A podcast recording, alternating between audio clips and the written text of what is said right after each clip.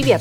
Это Ира Евдокимова и подкаст о карьере фемтех по всему миру на русском языке Femtech Force. Мы разговариваем с людьми, которые запускают, развивают и инвестируют в продукты, улучшающие жизнь и здоровье женщин. Сегодня мы поговорим с Татьяной Печурко, основательницей независимого русскоязычного медиа о женском здоровье Рея. А, мы поговорим о профессиональном пути э, Татьяны и развитии медиа как продукта, но прежде я хотела сказать, э, Тань, привет! Привет, Ир! А, я хотела сказать, что у меня есть тоже своя микроличная история, связанная с вашим медиа. Мне кажется, вы запустились где-то в середине 2021 года. Я настолько обрадовалась тому, что такое появилось, потому что мне долгое время казалось, что не хватает каких-то ресурсов, которые бы женщинам просто и понятно объясняли, что вообще происходит с их организмом, особенно в контексте фертильности. То есть у меня есть вот такая вот личная, очень большая благодарность как женщины э, вам за то, что вы появились, за то, что вы развиваетесь. И, конечно, я хочу очень поддержать это начинание и надеюсь, что дальше вы будете еще расти, развиваться и приносить кучу пользу другим женщинам. Я так начала, как будто бы мы уже заканчиваем, но нет. Это не так. В той новости, которую я прочитала, было написано о том, что вот запустилось такое медиа Рея, и его э, основательница Татьяна Печурка, а издатель Григорий Туманов. Я помню, кто такой Григорий Туманов. Но про тебя я тогда ничего не знала. Сейчас, когда я готовилась, я узнала чуть побольше. Вот. Мне хочется, чтобы наши слушатели тоже узнали э, про тебя, про твой бэкграунд, и как вообще ты пришла к этой идее. Да, спасибо большое за добрые слова. Это вообще очень воодушевляет получается, такие отзывы, и какие-то сложные минуты именно вот такая поддержка дает силы вообще продолжать э, дальше развиваться и что-то делать. Действительно, мы запустились в июне 2021 года. Идея пришла из, наверное, того информационного поля, в котором я находилась. Я много лет работала в организации мероприятий, занималась в агентстве, и мы сотрудничали с фармкомпаниями, с разными врачами, и так получилось, что мы задружились именно с направлением репродуктологов. И я примерно с 2010 года ездила на различные европейские, российские конгрессы репродуктологов. В какой-то момент стало понятно, что есть э, у нас информационный такой вот гэп – да, есть а, блогеры, кто делится своими личными историями там, в области репродуктивного здоровья. Есть отдельные статьи на различных медиа, но нет одного информационного качественного ресурса, который бы с точки зрения доказательной медицины без различных а, там, не знаю, придумок или каких-то мифов рассказывал спокойно, понятно, на обычном языке для людей, всю эту информацию. Я предложила Грише, точнее как, я пришла к нему за помощью, что, Гриш, да, у тебя есть э, опыт работы в медиа, ты умеешь это делать, у меня есть понимание экспертизы и вообще того, как это все происходит. И Гриш, на самом деле, огромное ему спасибо, он прям поддержал и загорелся этой идеей, и, собственно говоря, он и придумал название Рея ну, есть подобные аналоги, там, не знаю, на Западе, да, там, Fertility Mag, что-нибудь такое. Вот. И я крутилась вокруг этих названий э, со словом там фертильность, но стало понятно, что у нас люди не, не знают это слово. Вот, и Гриш, собственно говоря, вот придумал Рею, греческую богиню, мать всех богов, богиню плодородия. И вот, собственно говоря, тогда мы запустились как такой э, небольшой блок именно про репродуктивное женское и мужское здоровье, но э, на протяжении развития мы поняли, на самом деле, что тема женского здоровья, она намного шире, и нельзя ограничиваться только вот, э, да, фертильностью, что женское здоровье – это и детская гинекология, это и менопауза, и климакс, это и онкология, косметология, ну, все что угодно, на самом деле, и по, по каждому из пунктов, на самом деле, возникает очень много вопросов. Да, а мужское мы берем точку, только с точки зрения репродуктивного здоровья. Угу. Ну, ты пришла к Грише, вы поговорили, Гриша загорелся, учился? Как дальше-то все пошло? А, я пришла к Грише, и мы, это было в марте 2021 года, мы начали собирать команду. Ну, примерно где-то сколько, до июня, там месяца 3-4, да, у нас э, ушло на то, чтобы э, сверстать сайт, э, подобрать авторов, фирменный стиль, вообще весь визуал, и вот в июне мы запустились. И мы когда запустились, мы очень получили интересный отклик. Все, мы вышли уже с накопленным объемом статей, там 15-20 статей, уже сейчас не помню, если честно. от читательского сообщества мы получили «Вау, как классно, что понятно, действительно про это пишут». От журналистского сообщества со стороны Гриши, что, блин, как хорошо, классно, нужная идея от фармацевтического медицинского сообщества, что ой, а кто за вами? Типа не может быть, чтобы такой симпатичный проект был не бренд-медиа. На кого вы вот. работаете, друзья? Да, так, да, да. И да, на да. кого? Да. А, на слабоумие отвагу, на самом деле. То есть э, мы, да, мы независимые, в этом, конечно же, есть и огромные плюсы, и в этом есть э, минусы там, с точки зрения финансовых да, вопросов. Пока это вот так, это дает нам определенную свободу да, самовыражения. Ну и, в общем, что, мы запустились, да, мы начали поняли, что надо продолжать, надо все это делать. И мы прекрасно летели э, до там, февраля 20 какого года у нас, да, э, потому что наш таргет это был, конечно, Facebook, Instagram, но сайт новый, он не может быть нигде найден, э, да, пока его поисковики все заметят, пока все это SEO заработает, у нас, естественно, шел, шла таргетированная реклама Facebook, Instagram. Я прям, честно, я заболела я две-три недели болела, пытаясь вообще понять, а, а куда вообще, как. На самом деле, ну, любые перемены, да, нас заставляют что-то делать, думать и менять. А, там, полежав две-три недели, собравшись силами, мы решили продолжать.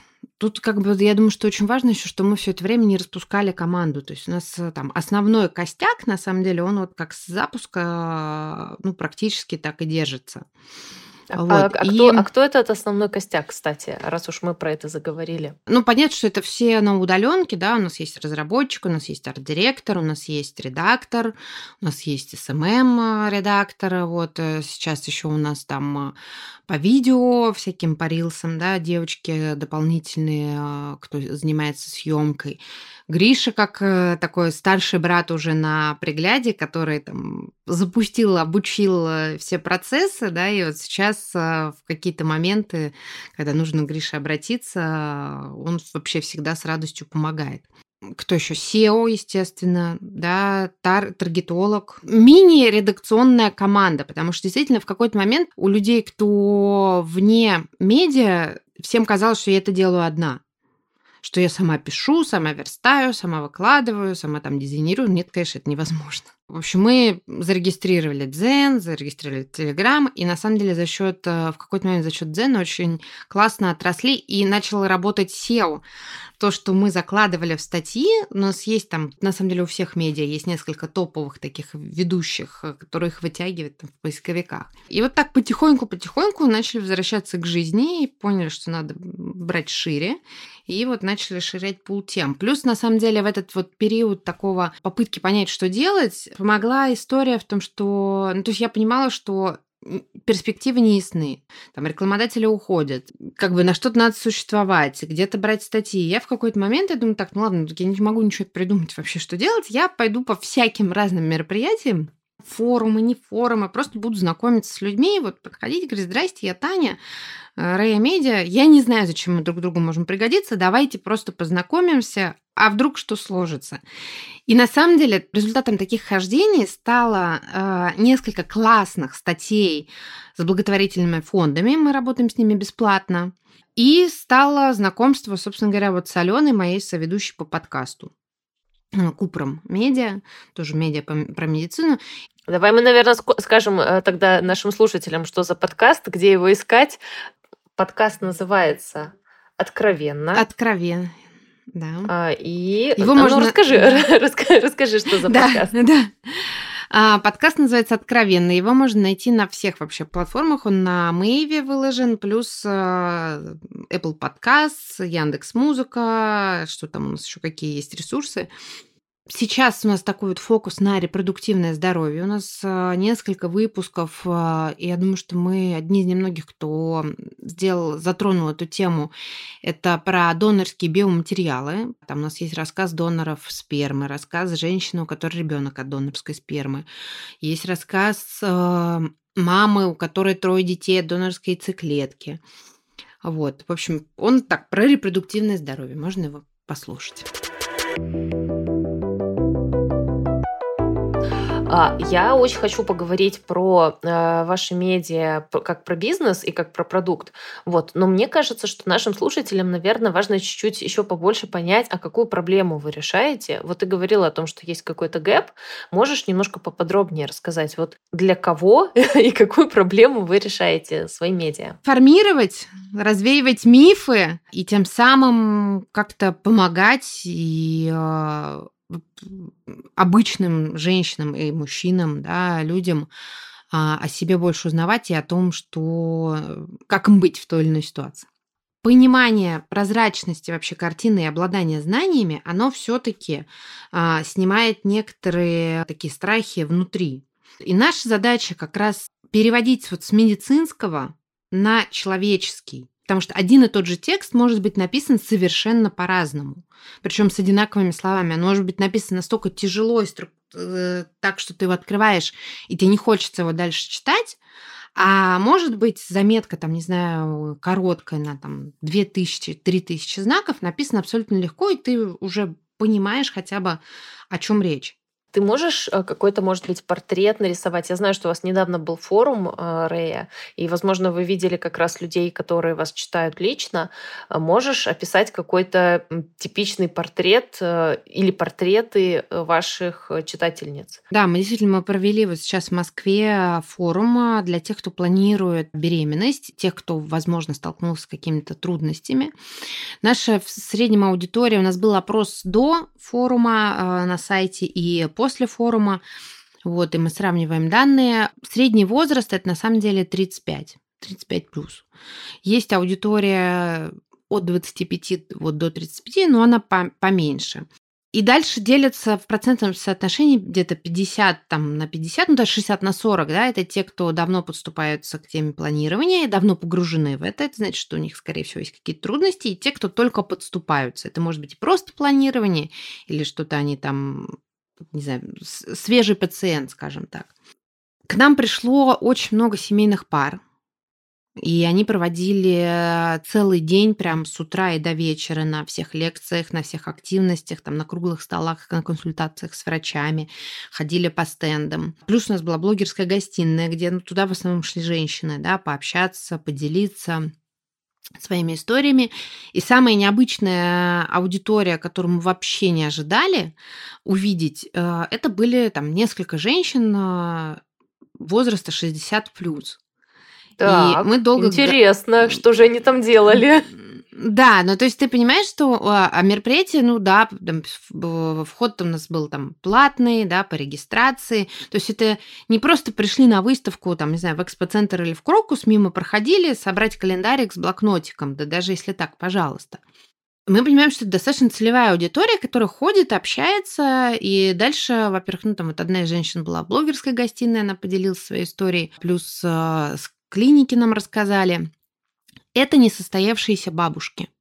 Женщины, у которых дочери находятся, например, не в Москве или на работе не смогли прийти, и они отправили своих мам а, собирать и узнавать для них информацию, потому что, допустим, вот у них там есть какие-то проблемы да, со здоровьем. Это было очень трогательно, и, ну, конечно, никто вообще не ожидал да, увидеть вот таких посетителей. У нас э, в, одновременно в параллели в разных залах шло там ЭКО по УМС и планирование и подготовка беременности. И я, например, была уверена, что на ЭКО по УМС пойдет очень много людей а, ну, будет больше, чем на планирование и подготовке. Оказалось, что на планировании и подготовке людей было больше. Э, видимо, это были те, кто действительно как только подступается, либо просто уже знают все про ЭКО по ОМС. Но при этом мы, например, дальше анализируем, смотрим, мы же, у нас зарегистрировалось около 800 человек, а дошло там около 500, и мы делали запись лекций и рассылали их всем вообще зарегистрированным. И мы дальше смотрим, а какие лекции больше смотрят. Были люди, кто, ну там, не знаю, в регионах, да, они могут приехать, им а, было это очень интересно. И вот там, наоборот, процент просмотров про ЭКО, про ОМС, он выше. А вот вообще-то интересно, я себе представляю ситуацию, а, в которой, например, у меня сейчас там э, есть какие-то сложности э, в плане репродуктивного здоровья. Я думаю про ЭКО, я узнаю про то, что проходит такой ивент, насколько я смогу решиться сама э, до него дойти. Тема, куда ни глянь, все равно она такая до сих пор немножко стигматизированная, и люди как будто стесняются, хотя, ну чего стесняться, можно прийти узнать, там, не знаю, про заморозку яйцеклеток. Это как бы вообще сейчас довольно модная, популярная тема. Как вот вы с этой аудиторией работали, что вы для нее, не знаю, предложили или сделали, чтобы они себя как-то более комфортно чувствовали? И насколько вообще эта проблема есть? Может, я ее придумала? Нет, проблема есть, абсолютно точно. Да, у нас есть медиа, да, люди читают, да, и на эти темы там есть несколько вообще в медиа триггерных тем, да, на которые у тебя всегда будут там комментарии. Одно из них это, да, ЭКО, понятно, там, не знаю, еще есть антиваксеры, вообще, когда ковид был, это было просто отдельное, да, развлечение. И да, тема бесплодия. А она в основном в откликах вызывает, ну, такой вот, там, либо делиться собственным опытом, либо тему сочувствия. Когда мы задумали мероприятие, мы, значит, сделали наш сайт, все бесплодие, не приговор, там, ну, вот эти все, ну, там, этих шаблонных фраз не было, но, тем не менее, был э, смысл вот такой вынести пользу, да, что вот э, там, разные пути есть к родительству, и это точно на... не стоит отчаиваться, не останавливаться на этом. Тут, знаешь, тоже вопрос, потому что мы рано начали достаточно анонсировать там за два месяца до. Для таких событийных мероприятий все-таки это слишком ранний срок. Это не приезд там, не знаю, Мадонны, да. Мы в какой-то момент поняли, что к сожалению, эту горькую пилюлю надо завернуть э, там, немножко в красивую обертку. И мы переделали сайт на подготовка и планирование к беременности и возможные трудности.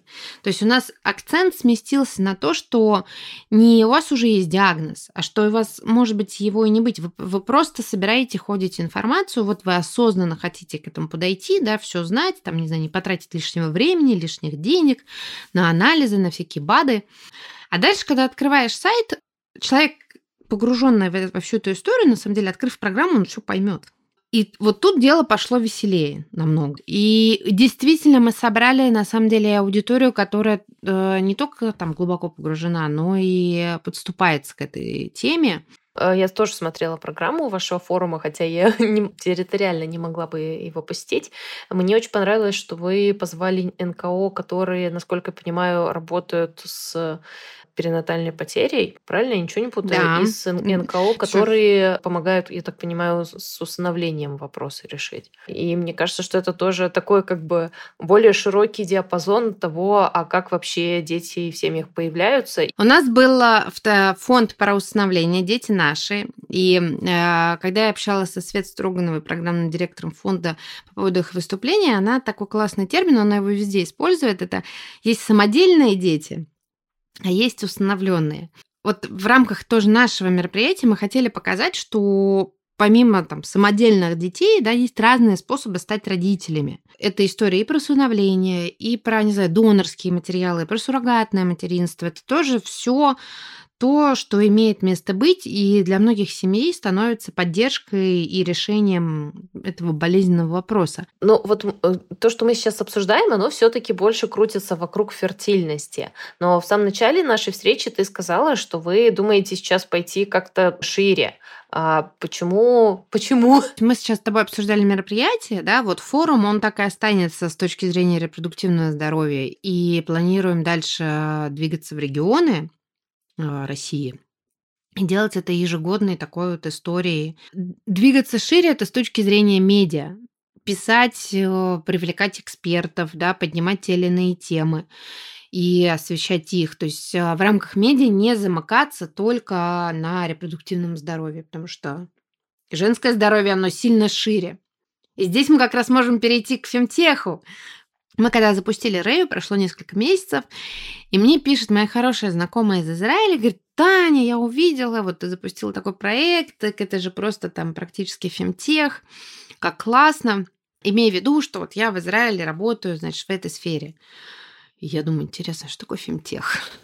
То есть я первый раз вообще услышала это понятие. Я думаю, так, надо-ка изучить. И все, я пропала на 2-3 недели, потому что я просто погрузилась в это, я думаю, ее все видели, это карта фемтеха, все этих проектов. Начала читать, искать, узнавать, смотреть, какие компании есть, да, какие достижения. И это просто, конечно, новый дивный мир – то, сколько разных прибамбасов есть для женского здоровья, и в том числе, ну, там, делается женщинами, просто, знаешь, такой вандерленд. Э, ты такой, типа, а, что, так тоже можно было? Там, не знаю, какие тампоны такие, сики, которые тебя могут диагностировать, которые, не знаю, там, успокаивают, э, да, белье, которое снимает, не знаю, спазмы. И отдельная область, на самом деле, за которой я вижу даже больше будущего, то, что связано с менопаузой и вот климаксом. И вот там какие-то достижения, наработки, вплоть до каких-то девайсов, не знаю, охлаждающий браслет, подушка. Вот это меня, конечно, прям сильно поразило. Ой, меня тоже. Понимаю, о чем ты, да. А дальше я начала погружаться в рынок э, российского фемтеха и пытаться найти, а что же вообще у нас? Ну, потому что хочется поддержать такие проекты, как правило, всегда стартапы, так же, как и мы, там небольшие команды, да, и все на свои. И стало понятно, что, к сожалению, российский фемтех сильно уже, и даже если что-то есть с российскими фаундерами, то чаще всего это уходит на рынки UK и Америки, потому что там наиболее платежная аудитория, и это самые такие лидирующие рынки по потреблению. Угу. Мне кажется, сейчас самое время обратиться к нашим слушателям и сказать, друзья, если вдруг вы делаете фемтек стартап внутри России, дайте как-то знать. Я думаю, что и я, и Таня с удовольствием с вами познакомится и посотрудничает. Да, с большой радостью. Я знаю те проекты, которые есть текущие сейчас, ну, большую часть из них, Которые а, можно пересчитать по пальцам скольки рук. Да. Ну, в общем, одной, я думаю, примерно одной. Вот, как бы надеюсь, что у них тоже все будет хорошо, и у нас получится посотрудничать. Я надеюсь, что и нас ждет прекрасное будущее в этой области. Почему я вижу перспективу за вот этой историей с менопаузой, все же, знаешь, на себя примеряешь. И я понимаю, что, например, там через, э, ну, сколько, не знаю, 10 лет, там, у меня 15, да, будет менопауза, я хочу максимально комфортно проводить и проживать это время. И если есть какие-то штуки, которые помогут мне чувствовать себя комфортнее, ну, я хочу ими пользоваться. Угу, я согласна. Ну, менопауза, кстати, выглядит как восходящий тренд сейчас. Э, до этого в основном все деньги там инвесторов уходили, если уходили, э, фертильность, материнство, вот это вот все там менструальное здоровье, а сейчас как будто бы стали больше вкладывать в менопаузу. У меня есть своя гипотеза, почему так. Я не могу сказать сказать, что Почему? у меня есть данные статистики. А мне кажется, что, во-первых, появилось больше женщин-инвесторов, а во-вторых, э, чаще всего инвестировать могут себе позволить женщины уже э, в таком зрелом возрасте, и, скорее всего, они как раз понимают проблему э, и готовы уже как-то финансировать ее решение. Вот у меня такая идея. Вот. А плюс еще э, же, ну это вот особенность американского рынка и американской системы здравоохранения, когда э, человек может э, все лучшие блага медицинские получить только если у него хороший работодатель, который за это заплатит. Вот. А работодателям, в свою очередь, конечно, интересно удерживать хороших сотрудников. И вдруг работодатели обнаружили, что есть у женщин какое-то состояние помимо беременности, во время которого женщин можно поддержать, и э, которая будет помогать человека удерживать на работе. Поэтому мне кажется, что еще и какие-то большие игроки э, фемтехи, которые связаны вот с этим э, э, бенефитами для сотрудников, они тоже ринулись все в этом году делать э, какие-то свои планы для поддержки сотрудников в менопаузе. Э, и как, как будто бы это все э, вот как-то складывается, и я надеюсь, что будет дальше усиливаться. Очень на это надеюсь, потому что менопауза меня тоже ждет, и мне хотелось бы, чтобы к тому времени было что-то э, и много всего, что э, это состояние бы облегчило. Я э, не успела задать этот вопрос до этого. Скажи, пожалуйста, вдруг у тебя есть статистика по количеству циклов ЭКО или циклов, ну вообще каких-то вспомогательных репродуктивных технологий ежегодно в России? Минздрав у нас эту статистику, насколько я знаю, не ведет. У нас есть э, главная ассоциация репродуктологов, называется РАРЧ, Российская О, ассоциация да. репродукции Помню. человека, и, и они ведут регистр, который идет с отставанием на два года. Это добровольный регистр, то есть а, туда сдают свои данные клиники, по собственному желанию, нет никакой обязаловки. То, что я последнее слышала, что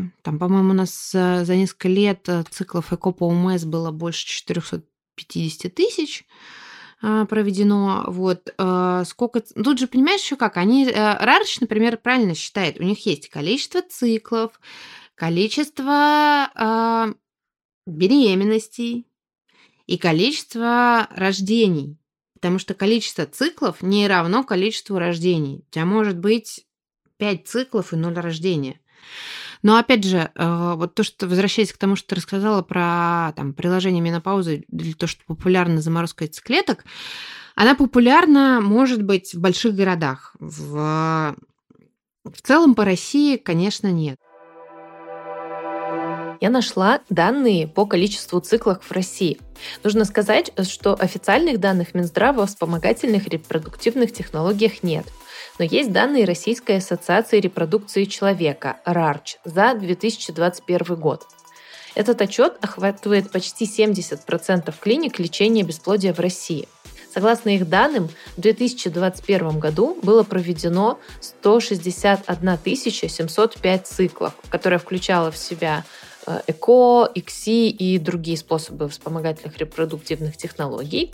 И в 33 тысячах случаев циклы закончились родами. Нужно сказать, что это не показатель удачности или неудачности циклов, потому что часть циклов, они действительно неудачные, а часть циклов э, связана с тем, чтобы изъять э, яйцеклетки и их заморозить, или изъять яйцеклетки, оплодотворить их, в общем, сделать эмбрионы и тоже их заморозить.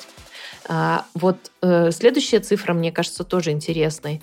В 2021 году доля родов после вспомогательных репродуктивных технологий в России составила 2,7% от общего количества родов в России.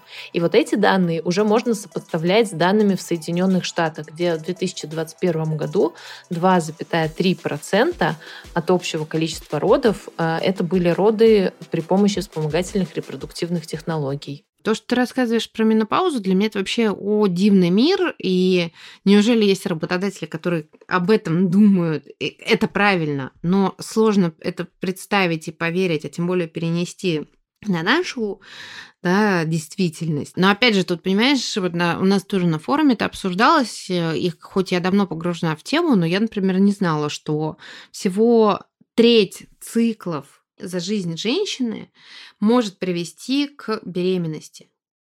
То есть э, даже в естественном э, цикле там, да, овуляция не всегда происходит, цикл, ты это имеешь в виду? Да, овуляция, но это, это известный факт, да, но то, что всего вообще треть циклов за всю жизнь женщины, там даже не половина, поэтому и тут они немножко тоже, вот, понимаешь, приводят, что эффективность ЭКО не может быть 100%. Если у вас не получилось с первого раза, это еще не означает, что не надо продолжать. Наша статистика по бесплодию в России равна 10%, а по данным ВОЗ, когда бесплодие равно там, 15%, это уже нация на грани вымирания. Угу. Давай, наверное, объясним, что значит бесплодие в этой ситуации, как всякие международные протоколы, российские протоколы бесплодия квалифицируют. А, ну, если мы не берем какие-то болезни женщины, эндометриоз, синдром поликистозных яичников, да, то, что может приводить э, к бесплодию, это если пара пытается до 35 лет в течение года пытается забеременеть, у них ничего не получается, и после 35 лет в течение полугода, то ставится этот диагноз бесплодия. То есть у вас еще даже ничего не нашли, вам уже это тоже вот очень многих пугает, хотя не должно на самом деле. Это как бы автоматом вот ставится такой диагноз. Вам только могут начать искать что-то, да. Или, например, допустим, бывают ситуации, когда в паре у одного все в порядке, да, партнера, а у другого есть проблемы. Тогда тому партнеру, у которого все в порядке, тоже поставят диагноз бесплодия. Но это же не означает, что он у него есть. А мне сейчас, конечно, очень интересно перейти к такой более продуктовой бизнесовой части медиа. На что вы сейчас существуете? И э, если вы зарабатываете, как вы зарабатываете? Нет, мы не зарабатываем. А, мы существуем на свои, пускались мы тоже на свои, вот, и был изначально план монетизации, ну, в мыслях, что это будет а, история рекламы, естественно, как у всех медиа, да, но у нас нету баннерной рекламы, и в этом есть тоже плюсы свои и минусы, у нас есть нативные статьи. Собственно говоря, не успели мы а, ощутить прелести прошлого старого рекламного рынка, вот, потому что он схлопнулся. На данном этапе того потока рекламы, который бы хотелось а, там, для окупаемости, да, его нет. Будет ли он в перспективе, это тоже вопрос. Потому что все независимые медиа, если они небольшие, ну, достаточно непросто, непросто себя чувствуют э, в России вот наша идея с мероприятиями, она на самом деле была и в, в начале запуска тоже, мы ее держали в голове, что мы хотим делать эти мероприятия, нарастив уже, создав свое лицо, свой бренд, узнаваемый Рея. Мне в какой-то момент, там, спустя два года работы, мне казалось, что я работаю в стол что никакой такой вот прям вот отдачи, да, у меня не происходит. Но когда я начала э, готовить мероприятие, я поняла, что вот это на самом деле была работа не в стол, а это вот как раз было то, что наращивание репутации, экспертизы, узнаваемости. И собрать тот же форум оказалось в разы проще, чем если бы мы пришли совершенно с нуля. В планах делать вот мероприятия и на них каким-то образом там зарабатывать для того, чтобы поддерживать медиа. И в какой-то момент, если медиа начнет окупаться, ну, это будет прекрасно. Просто главное не затянуть этот момент. То есть, если станет понятно, что да, баланс не налаживается. Ну, я, например, разговаривала там с конкурентами, кто тоже занимается медиа. Да, они крупнее, они мощнее, там другие ресурсы были вложены. От пяти лет окупается какой-нибудь медиапроект. И это точно не бизнес, прям бизнес, конечно. Но с точки зрения денег, это скорее больше похоже на миссию, Я очень понимаю, о чем ты говоришь, а, как человеку, у которого тоже есть, получается, что небольшое медиа. Ну вот э, ты была, а, получается, что ты работала, или у тебя было свое ивент-агентство? Нет, я, я была наемным сотрудником, а я наем. была... Угу. Да, я была генеральным директором, по сути, ивент-агентства, рекламного агентства и более Ты была наемным сотрудником с большим количеством ответственности, назовем это так. Э, да, ну по сути, да, да, да.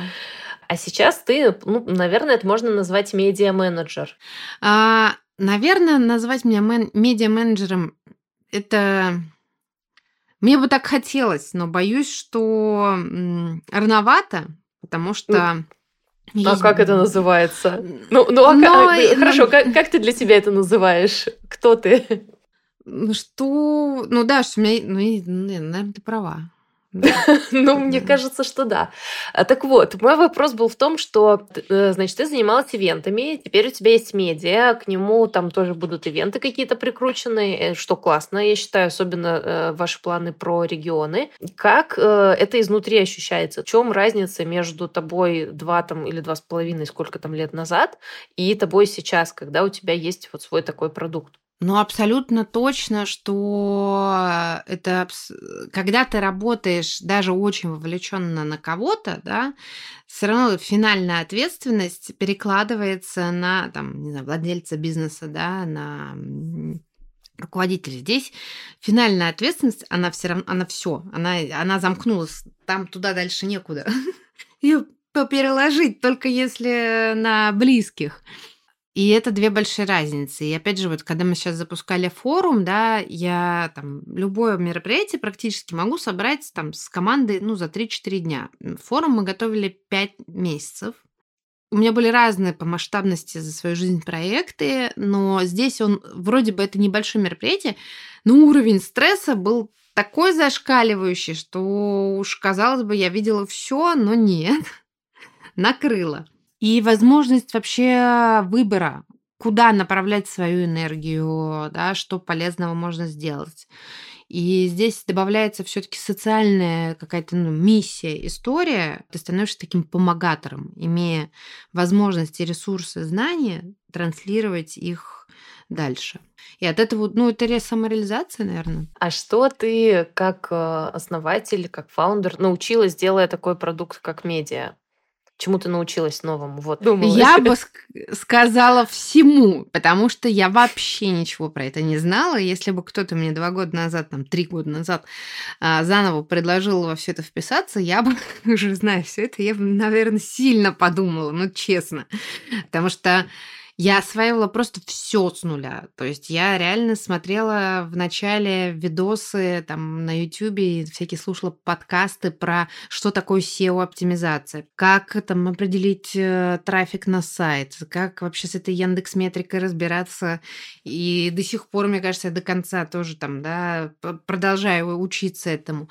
А, я вообще не блогер, а, и мне вот, например, даются тяжело всякие эти там видео, рилсы, какие-то свои вставки, да, в инстаграмах или в соцсетях. Ну, конечно, я не училась там верстать и писать, да, но, например, я могу точно сказать, что спустя год или полтора чтения постоянных наших текстов, и мне кто-нибудь какую-нибудь статью присылает, а я вижу косяки.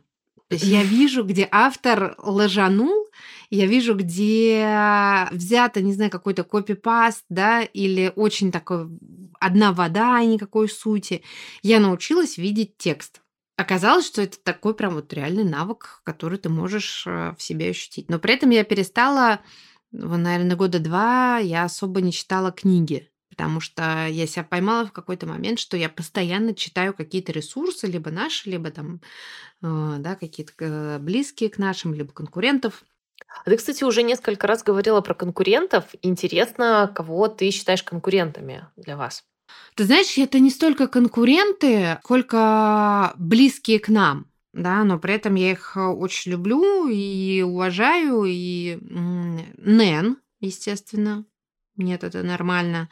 Да, у них аудитория, вот у нас, понимаешь, на, в нашем медиа условно можно подготовиться и родить, а дальше перейти к ним, да, воспитывать.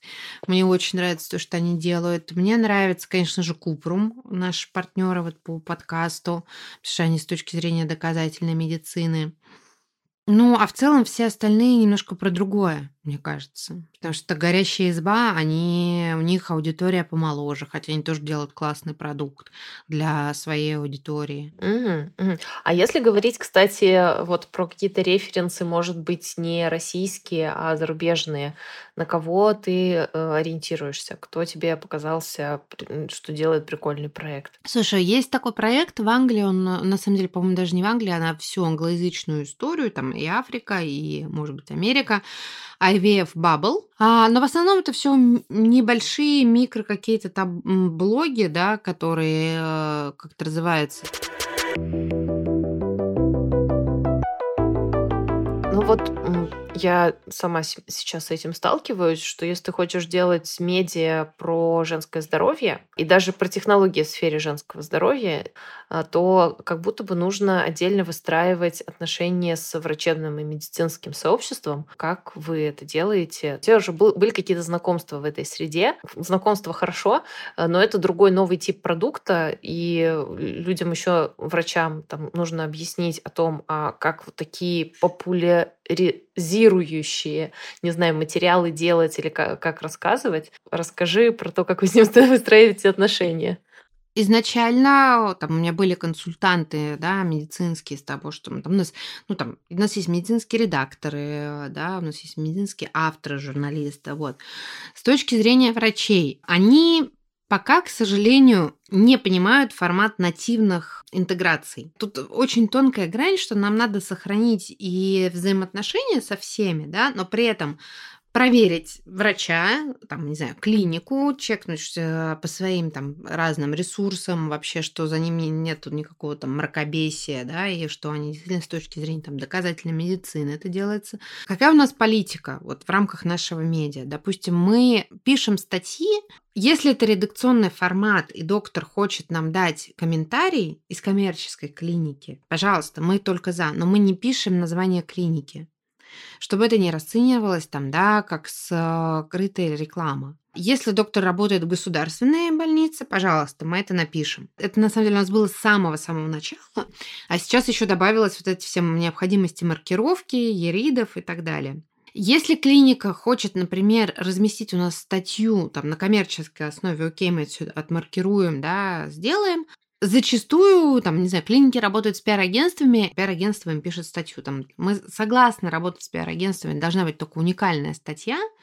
Мы напишем фамилию, имя доктора, его специальность, но не напишем название клиники в этой статье. Плюс обязательно наша редактура, наш tone of voice, а, наш факт-чекинг. То есть мы не возьмем абсолютно вслепую там любой материал. Вот возвращаясь к тому, что говорю, что даже у меня уже наметан глаз, да, а я не редактор – какой бы ни был хороший отдел маркетинга, они не умеют писать вот так, как надо. То есть это либо, получается, присылается такой вот копирайт, рекламный текст, а мы про другое. Либо это очень тяжелый текст, который невозможно воспроизвести. Написанный врачом. И, и, да, написанный врачом. И вот тут выясняется, что, ага, мы-то умеем, и мы уже знаем, как это надо делать, да, и мы там пропускаем через свою редактуру и тогда публикуем. Но эти материалы на сайте ничем не, отличаются. То есть они в первую очередь несут пользу читателю. Эту грань приходится выстраивать, потому что, конечно, очень много врачей э, там, и клиник хотят э, засветиться, да, очень много хотят давать там свою экспертизу, и мы обращаемся за комментариями. Вот. Но есть закон о рекламе, к сожалению, который мы не можем обходить. Вот. Еще отдельная категория, помимо врачей, это вообще с психологами. Вот тут сложнее всего на самом деле. То есть... Ого, неожиданно. А, а что с ними э, сложно? Как проверить, хороший психолог или нет? Есть хороший врач, как проверить, можно. Потому что есть медицинское сообщество, можно навести справки, там, сям, э, что-то почитать, да, плюс все все равно друг друга знают. И ты быстро выведешь там на чистую воду ху из ху. А, а как проверить психолога? Вот ну, то же самое, вообще. потому что тоже есть сообщество. А вот э, э, две категории на данный момент – это психологи и нутрициологи, которые на нас периодически вываливаются с неизвестными квалификациями, да, и э, очень тяжело отсечь и отфильтровать. И то же самое вот сейчас на форуме мы с этим столкнулись. Э, на нас просто из всех э, углов, значит, там, начали выходить психологи, да, что а давайте вот это, про это расскажем, вот про это еще расскажем, а мы вот хотим участвовать. В данной истории у нас закрывал эту там, часть э, фонд «Свет в руках», да, потому что у них вот есть своя экспертиза. Но это вот как раз э, та категория врачей, психологи, там, нутрициологи, которые очень сложно прочекать. Можно здесь чуть-чуть остановиться? Мне стало просто интересно, потому что лично для меня, ну, там, хороший специалист складывается из двух вещей. Э, хороший, я имею в виду, такой помогающий специалист. Это то, какими методами он пользуется, и то, как он общается с клиентом-пациентом, потому что да, распрекрасному специалисту я лично не буду доверять, если он очень простой пример. Э, для меня это прям очень, э, ну, как бы я, я чекаю обычно. Если гинеколог пытается обсуждать с тобой э, сложные вопросы или просить тебя принимать решения прямо во время осмотра, ну, проблемка с этим. Нужно слезть с кресла, сесть на, на уровень друг друга и начать. Вот, это, ну, такая как бы тонкая настройка, но для, ну, для меня это прям очень хороший показатель. Как будто бы с врачами вот э, наличие образования говорит о том, что человек э, там, владеет какими-то доказательными практиками, но никогда не гарантирует, что он будет хорошо общаться с пациентами. А с психологами э, как будто бы э, вот я слышу, что звучит э, образование недостаточно или непонятно, какое образование хорошее.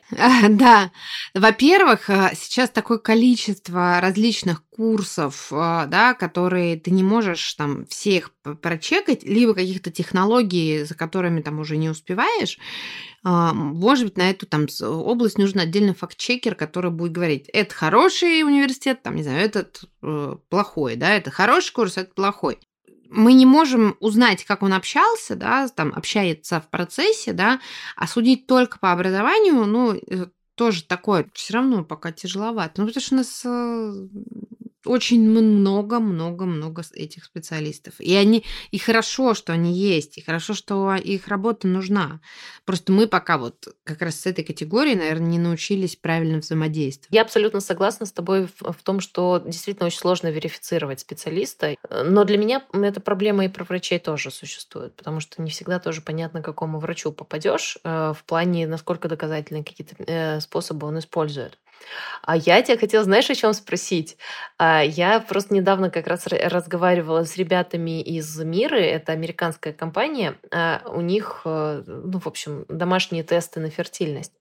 И э, они мне рассказали о том, что есть еще такие специалисты, как fertility coach. А, вот э, что ты вообще думаешь про... Э, вообще слышала ты про них или нет? И что ты думаешь, что это за специалисты? Насколько это вообще можно на российскую почву как-то приземлить? Я думаю, что это плюс-минус те же психологи, что на наш э, язык это можно перевести как, не знаю, перинатальный психолог, да, Перинатальный психолог работает с планированием, подготовкой, беременностью и родами. Вот этот отрезок он берет. По сути, это и есть ну, скорее всего, fertility coach. Fertility, там, наверное, это идет с акцентом на то, что это помощь в прохождении ЭКО, да, исключительно. А вот, э, и, может быть, взаимодействие как-то с клиниками. У нас это остается в области э, там, просто вот психологии. Я думаю, что у нас как такового этого нету, вот так вот, чтобы единичные штуки. А, и даже если появится, вряд ли это будет суперэффективно, как бы, почему у нас э, в том числе все всякие платные сервисы, приложухи меньше взлетают, чем там в Америке, да? Потому что у нас люди не привыкли платить за чужое время, да, за вот такие вот услуги, и очень сложно их продать. Но при этом есть, там, не знаю, те же блогеры делают какие-то марафоны, там, типа «Детям быть», по сути, это там та же самая групповая терапия, где тебе всякому рассказывают, как пройти там этот путь. В стопроцентном варианте вот то, что рассказывает Мира, я думаю, что у нас нету и вряд ли будет. Но если вдруг появится, э, у вас есть э, все, мне кажется, шансы эту нишу как-то занять и, э, не знаю, объединить самых классных специалистов, которые в этой сфере работают. У вас же получается, что уже довольно большой перечень, база специалистов, с которыми вы понимаете, что они ок, и это как будто бы тоже очень важный какой-то, не знаю, ресурс, ресурс, которым получается, что вы сейчас обладаете. Обладаем, да, надо подумать. Но вот на самом деле мы его... На нашем форуме у нас были лекции, у нас была зона выставки, да, где можно проконсультироваться с клиниками, блогерская гостиная. И у нас был формат «Круглый стол с врачом». Мы собрали просто звезд в области э, репродуктологии, посадили их за круглый стол и 10 человек пациентов. В итоге э, формат оказался очень удачным. У нас в среднем проводили за этим круглым столом от часа до полутора, а были врачи, которые проводили 2.20, там, 2.30 и не могли просто встать. Мы думали, что люди не захотят вот в таком кружке да, сидеть и обсуждать свои проблемы ну, достаточно специфичные. Но врачи так грамотно выстроили коммуникацию. В целом прошлись э, такая средняя температура по больнице, у всех там волнует сниженный авральный резерв. Давайте разберем. Погнали. И мы дальше получали отзывы, что очень понравился этот формат посетителям, потому что ко многим врачам сложно записаться, потому что ну, это прям звезды-звезды либо а, очень дорого, что тоже, конечно же, правда. Ну да, это тоже довольно сильный барьер. Так, ну ладно, я пока перестану да. тебя подбивать, э, сделать, не знаю, базу самых классных специалистов в сфере репродуктивного здоровья. И э, хотела, знаешь, еще спросить про что. Скажи, пожалуйста, какая у вас сейчас месячная аудитория? Сколько людей к вам заходят? По данным Яндекс Метрики по сайту за октябрь у нас 306 э, тысяч просмотров страниц, и из них 245 тысяч уникальных пользователей.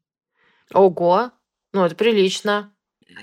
А, ну, это да, вот, это, конечно, не идет в сравнение, там, опять же, с нашими конкурентами, потому что мы достаточно нишевые, опять же, тема такая непростая, и, но в целом для такого микро независимого нишевого медиа это действительно очень хорошие цифры, и вот э, то, что мы к ним пришли. Это на самом деле, да, большая работа, но все вот эти вот э, моменты, не знаю, э, я хочу все бросить, э, зачем я все это начала, вообще кто это все придумал, до вау, как классно все это было, есть, и я думаю, что это никуда не денется.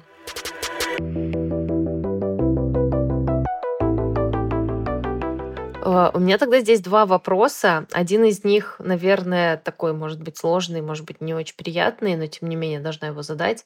А что такого может произойти, после чего ты решишь, что все, пора закрывать лавочку, закрывать медиа, передавать, продавать, все что угодно? Ой, даже не знаю. Ну, то есть это либо очередной, как, ну, в комет какая-нибудь прилетит, ну, уже тогда вообще никому ничего не надо будет.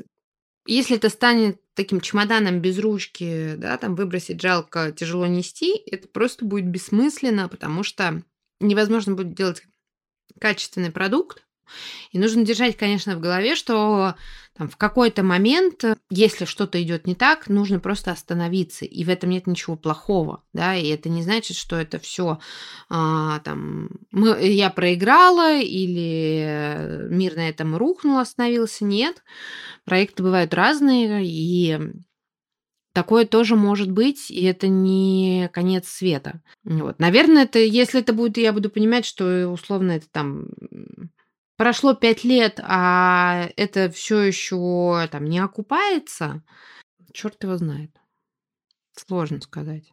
Но хоч, хочется верить, что получится. А второй вопрос э, про то, а что тебя вообще поддерживает на этом всем пути? Ну, потому что уже там типа два года довольно большой срок. Ну, за это время некоторые успевают выгореть пять раз некоторые безвозвратно. вот. Как, как так получается, что ты продолжаешь, несмотря на все, что происходит? А я выгорала несколько раз. Ну, не так прям, чтобы вообще в ноль, видимо, раз продолжала действовать.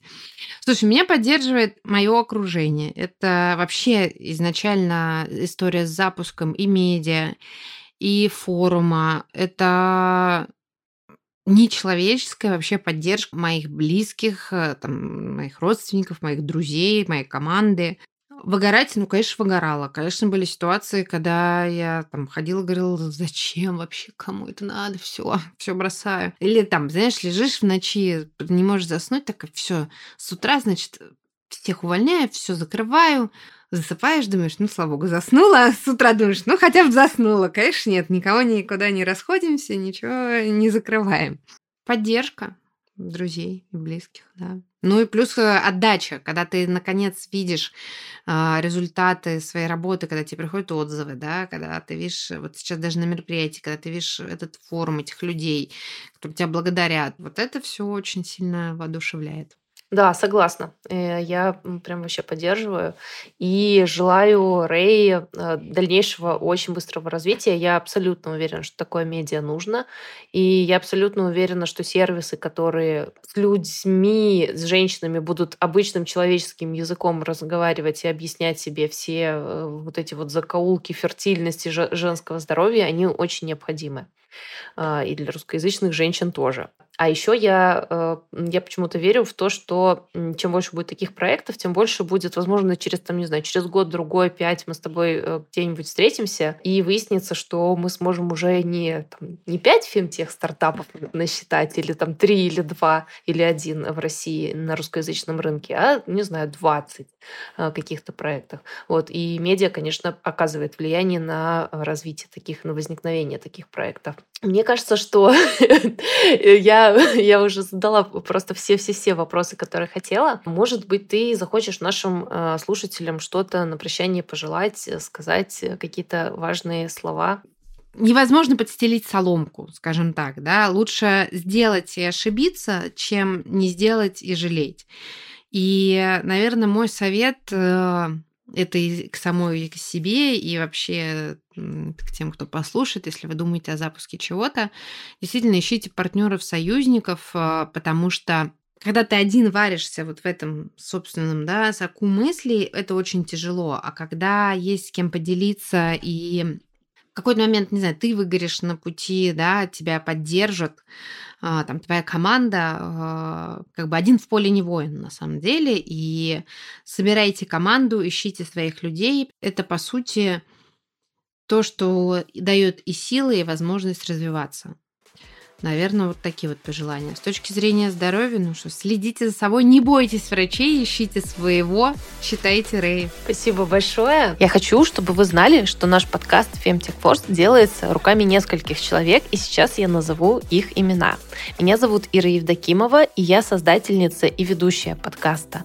Также над подкастом работают Мария Мюллер, Мария Сковинская, Ксения Климова и Полина Чепурина – если вы хотите поддержать наш подкаст, оставляйте донаты на Бусти и Патреоне. Ссылка в описании. А, это был эпизод Force с основательницей медиа о женском здоровье Рея Татьяной Печурко. Спасибо большое, что слушаете нас. Подписывайтесь на наш канал в Телеграме. Мы там ежедневно публикуем вакансии. И оставляйте фидбэк на этот выпуск. Всем пока! Пока.